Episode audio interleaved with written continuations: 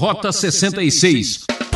Meus queridos, quer a interpretação desse texto tão complexo seja literal, quer seja mais simbólica, ainda é um grande desafio para a teologia, para a hermenêutica, para os estudiosos. Você já sabe, ouvinte, aventura, mistério e enigmas pelas páginas das Sagradas Escrituras. Em nossa série Profetas do Antigo Testamento, chegamos hoje ao fim de mais uma etapa no livro do profeta Ezequiel, que será explorado pelo professor Luiz Saião, que terá a difícil tarefa de explicar os capítulos 40 até 48, onde aparece a descrição de um novo e gigantesco templo. O assunto que fecha a expedição Ezequiel será Templo Maior. Depois de tudo o que aconteceu, erros, pecados, imoralidades, o povo quase se acabando, surge a esperança de um novo tempo, digo, templo. Que significado teria esta última visão do profeta? Conforme nós estamos percebendo, o livro de Ezequiel está focalizado nestes últimos capítulos na restauração do povo de Israel. Quando chegamos ao capítulo 40, nós vamos ter uma discussão detalhada a respeito de um novo templo, de um templo futuro que deverá surgir aí em cumprimento à profecia que aparece aqui nesse texto do livro de Ezequiel. E esse templo chama muito a nossa atenção porque é um templo extraordinário, descrito de maneira muito detalhada, tanto é que o nosso ouvinte vai ficar surpreso, mas a grande maioria dos versículos que estão nesses nove capítulos apenas descrevem o que há no templo. Nós, para termos uma ideia, o templo, na sua dimensão mais ampla, na dimensão do seu pátio tem cerca de 250 metros por 250 metros no total. Lembre-se que a construção, o prédio do Templo de Salomão tinha 27 metros por 9. Aqui a área do pátio do templo é muito grande, 200 e 250 por 250, e o templo é muito grande e bem detalhado. A ideia é é a seguinte: na restauração do povo de Deus, na restauração de Israel, nós vemos Deus aqui restaurando o templo, restaurando o culto. E os detalhes são muito específicos. Nós vamos encontrar a descrição do templo com a porta oriental, o templo é quadrado. Ah, o pátio externo, a porta norte, a porta sul, as portas que dão para o pátio interno, todos os aposentos ah, da preparação dos sacrifícios, os quartos dedicados aos sacerdotes, o templo propriamente dito, os quartos que os sacerdotes ah, tinham para si, e a referência, inclusive, ao tamanho geral do templo aparece aí no final do capítulo 42, e de maneira extraordinária nós vamos ler um dos trechos aqui que mais chama a nossa atenção e tem significado teológico especial aqui no final de Ezequiel. É o capítulo 43, a partir do primeiro verso, conforme a NVI, que diz o seguinte: Então o homem levou-me até a porta que dava para o leste e vi a glória do Deus de Israel que vinha do lado leste. Sua voz era como o rugido de águas avançando e a terra refugia com a sua glória. A visão que tive era como a que eu tivera quando ele veio destruir a cidade, como a que eu tivera junto ao rio Quebar e me prostrei rosto em terra. A glória do Senhor entrou no templo pela porta que dava para o lado leste. Então o Espírito pôs-me em pé e levou-me para dentro do pátio interno, e a glória do Senhor encheu o templo. Aqui nós vamos encontrar um significado muito importante. Porque quando o povo caiu perante os babilônios e Deus se afasta do Israel que quebrou a sua aliança, nós vamos ver que a glória do Senhor se afasta de Jerusalém, se afasta do templo, mostrando aí o distanciamento de Deus. Agora, no momento da restauração aqui profetizada, não só se espera o novo templo, mas também vemos a glória do Senhor retornando ao templo capítulo 44, que vai falar dos levitas, dos sacerdotes, também traz uma novidade interessante e que faz muito sentido teologicamente aqui no texto. Depois o homem trouxe-me de volta para a porta externa do santuário que dava para o lado leste e ela estava trancada. O Senhor me disse: Esta porta deve permanecer trancada, não deverá ser aberta, ninguém poderá entrar por ela, deve permanecer trancada, porque o Senhor, o Deus de Israel, entrou por ela. O príncipe é o único que poderá entrar e sentar-se ali para comer na presença do Senhor. Ele entrará pelo pórtico da entrada e sairá pelo mesmo caminho. É muito seguro que a ideia do príncipe como o único que pode passar por esta porta aqui deve ser seguramente a figura messiânica, o rei davídico, que faz parte deste momento especial da restauração de Israel.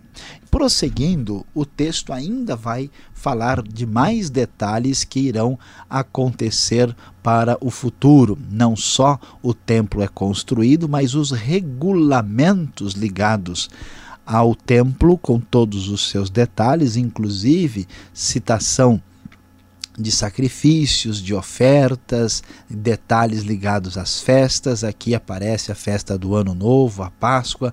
Os tabernáculos também são mencionados de maneira muito detalhada.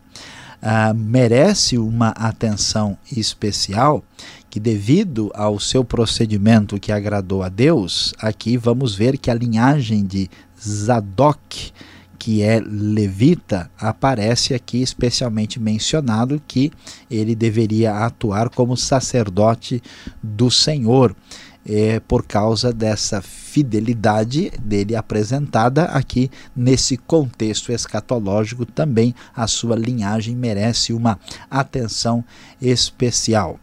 E o texto ainda vai prosseguir e entrará em detalhes muito interessantes. A capítulo 45 vai falar sobre a divisão da terra, e ele começa dizendo: Quando vocês distribuírem a terra como herança, apresentem ao Senhor como distrito sagrado uma porção da terra com 12 quilômetros e meio de comprimento e 10 quilômetros de largura. Toda esta área será santa. Desse terreno, uma área quadrada de 250 metros de cada lado servirá para o santuário, com 25 metros ao redor para terreno aberto. E aqui então vamos ver este espaço especial dedicado a Deus e com o templo no meio dele e e vamos ainda ver mais para frente como fora esta área sagrada a terra de Israel será dividida entre o povo. Ah, essa divisão vai ser detalhada um pouco mais para frente e quando olhamos aqui um pouco mais para adiante no capítulo 47 algo nos leva a refletir e a pensar todos esses detalhes a respeito desse templo. Como é que devemos entender isso? O que, que é a nossa dificuldade para entender esses capítulos tão impressionantes das Escrituras? É impressionante o fato dele mencionar com tantos detalhes aquilo que parece ser uma realidade objetiva, mas ao mesmo tempo dentro de um contexto de visão do tipo apocalíptico. Vamos lembrar que, olhando para o que vemos aqui e para o livro do Apocalipse, há uma certa similaridade entre as partes.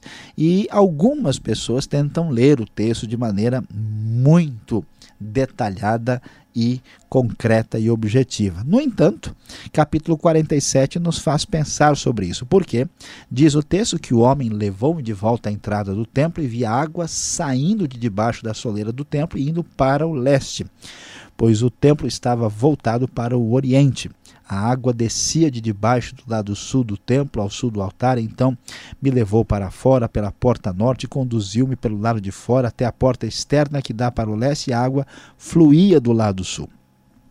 E assim, essa água que aparece aqui e que sai do templo, parece difícil imaginar que a leitura deva ser muito literal, porque essa água que sai do templo e vai na direção do Oriente, vai se tornando um rio que vai ficando cada vez mais fundo na medida em que vai para o deserto, na verdade, em direção ao sul, a região do Mar Morto. E a água que vem do rio, ela está cheia de peixes e os pescadores aí vão fazer a festa por causa desta vida que vem destas águas que saem do templo. E vamos então observar que essas águas trazem cura e trazem uma restauração é, em toda aquela região.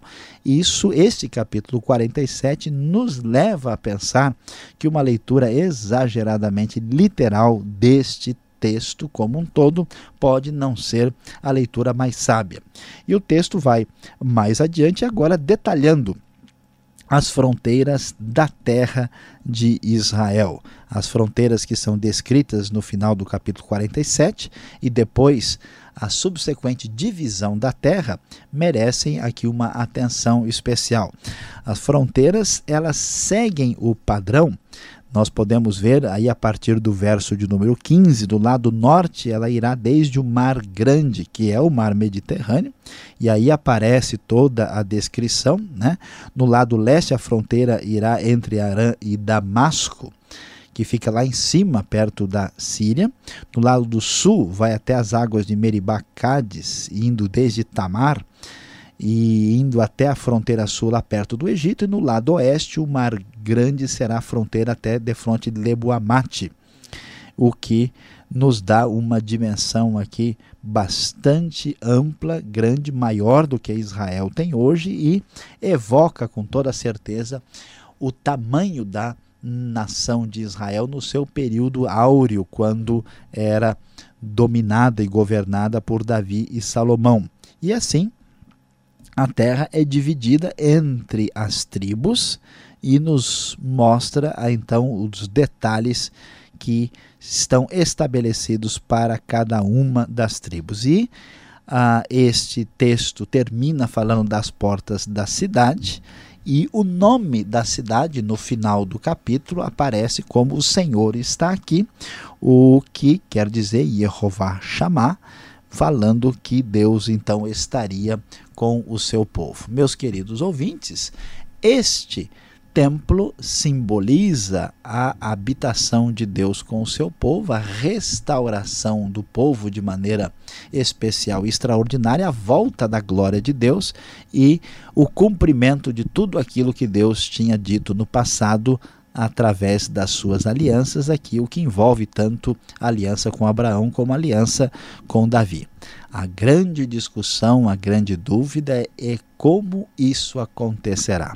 Quais serão os detalhes que podem ser entendidos como literais, os que não devem ser entendidos? E certamente você que nos acompanha vai ter mais uma discussão sobre esta questão nas perguntas que virão adiante aí aqui no Rota 66.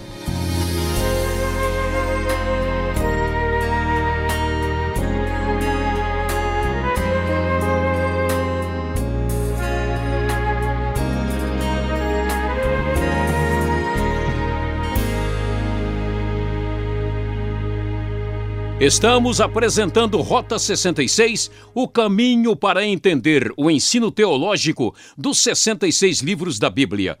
Esta é a série Profetas do Antigo Testamento, livro de Ezequiel. Tema de hoje: Templo Maior. Rota 66 tem produção e apresentação de Luiz Saião e Alberto Veríssimo. Na locução Beltrão, realização Transmundial. Mande sua carta, Caixa Postal 18.113, CEP 04626-970 São Paulo, capital. Sem perder tempo, digo tempo. Vamos às perguntas.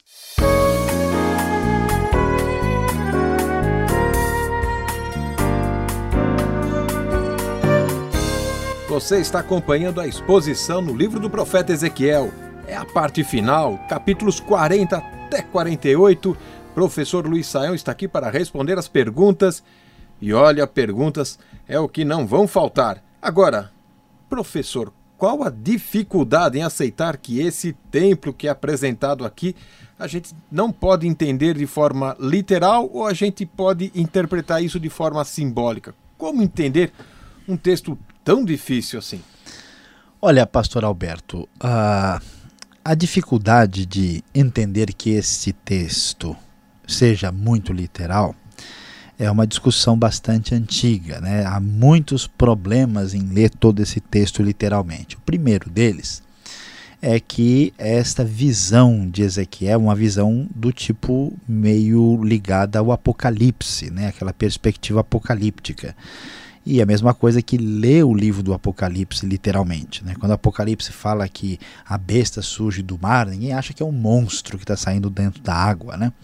Então, uh, os detalhes todos que aparecem aqui, até nós mencionamos e vale a pena, vale a pena reforçar, né? a água que sai do templo vai até o Mar Morto e traz vida para tudo, parece não ser literal e isso tem que ser considerado. A segunda uh, razão é que a, as dimensões desse templo né, e tudo que está descrito parece ser grande demais, extremamente a, além do que a gente pode uh, esperar. Né? A ideia aqui é, é, a restauração futura, mas imagina só o pátio por 250 metros por 250 metros.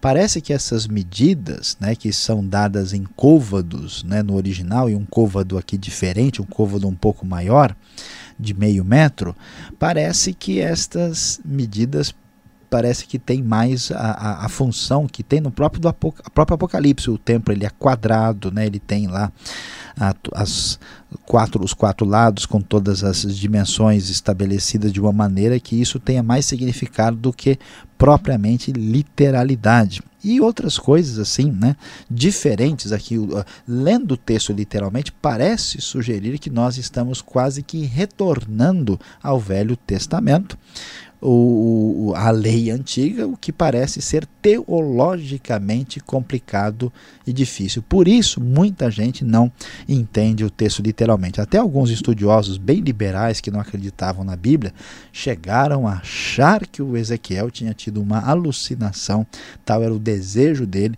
de ver esse templo reconstruído, porque a ideia de um templo literal estava sendo considerada quase inadmissível. Agora, se não é um literal, como entender este templo de Ezequiel, a sua prática, a sua funcionabilidade, a sua função aqui, né? Pois é. Por outro lado, né, a, a pergunta de, de quem defende a literalidade que a pessoa pode defender uma certa literalidade e admitir que algumas coisas aqui são simbólicas, ah, quem pensa dessa maneira eh, vai eh, dizer o seguinte: por que tem tanto detalhe aqui? Por que tem tanta especificidade só para trazer uma espécie de simbolismo de alguma outra realidade? E, então eles defendem essa literalidade, né? E os que se opõem a isso dizem que isso pode ser apenas um símbolo da própria igreja de Cristo que iria surgir no futuro, porque Cristo, quando encarna, ele representa aí Deus habitando conosco, ele é a glória de Deus, nós vimos a sua glória, voltou, então é, isso estaria na própria igreja de alguma forma, ah, ou então ah, simplesmente uma leitura vamos dizer, simbólica, assim como nós fazemos com a Nova Jerusalém lá no Apocalipse, sem considerar uma literalidade propriamente dita. Uh, e essas são as alternativas que existem por parte dos outros que estudam o assunto sem considerar uma literalidade. Agora, qual é o valor de um templo, né? A utilidade do templo. Jesus não mudou essa compreensão na sua época? Ele não trouxe uma questão um pouco, uma outra proposta para isso? Pois é, pastor Alberto, veja bem, né? Nós temos a ideia desde lá do do mais antigo, né, a, começo de Israel, você tem a ideia do tabernáculo, depois do tabernáculo nós temos a ideia do templo uh, de Salomão, né, e Deus habita nesse templo e a sua habitação ela é uma habitação que o Espírito de Deus se manifesta às vezes, a sua glória depois se vai. E, e, de fato Jesus muda isso. Por isso que é um dilema teológico imaginar que esse templo vai ter o mesmo tipo de função, supondo que ele venha a ser literal, que ele tinha no passado. Né? O templo ele, ele era um, um símbolo da presença de Deus no meio do seu povo. O Novo Testamento muda esse foco, dizendo que agora Cristo habita em nós por meio do Espírito. Nós somos as pedras vivas, nós não precisamos mais de templo é, não, isso não tem a relevância o que Jesus conversa, por exemplo, com a mulher samaritana e muda a, a, a atenção, né? muda o enfoque. Então, o que muita gente que reflete sobre esse texto tem dificuldade de entender, uh, se esse templo vai ser literal no futuro escatológico, o que, que vai acontecer com a nossa teologia que agora entende as coisas de maneira diferente, que vai estar do lado do próprio Deus, do próprio Cristo, né?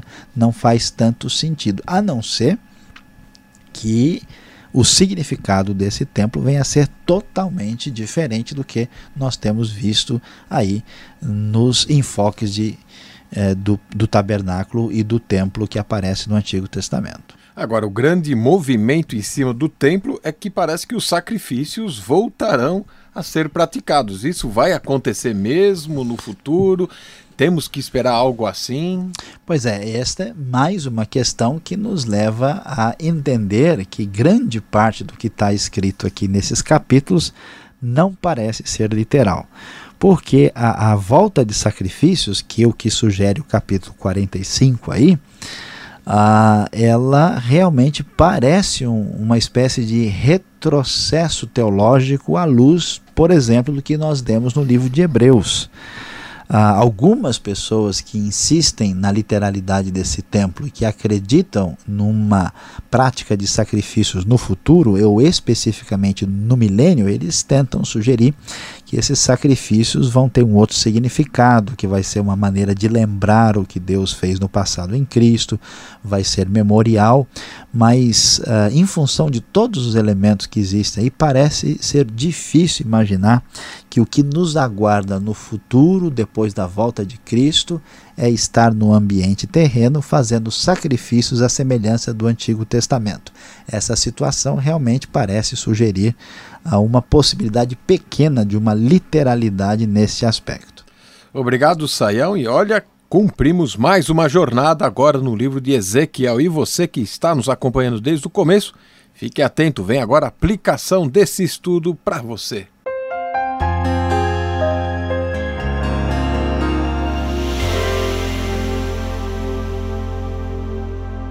Hoje no Rota 66 nós encerramos o nosso estudo no livro de Ezequiel. Você acompanhou conosco os capítulos de 40 a 48 e o nosso tema foi Templo Maior. Sim, o Templo Maior que está sediado nesses capítulos aqui de Ezequiel falando da restauração do povo de Deus, do povo de Israel, no futuro, quando a glória do Senhor volta ao templo.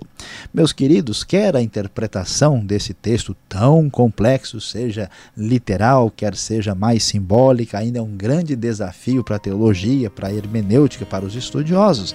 Nós descobrimos aqui que aquilo que começou mal acabou muito bem. Deus mostrou o seu poder e o seu controle, a sua soberania, a sua vitória extraordinária na história da redenção do seu povo. E aqui vemos a grande verdade. Deus é o Deus que terá a vitória final e olha, a bênção futura será ainda mais especial.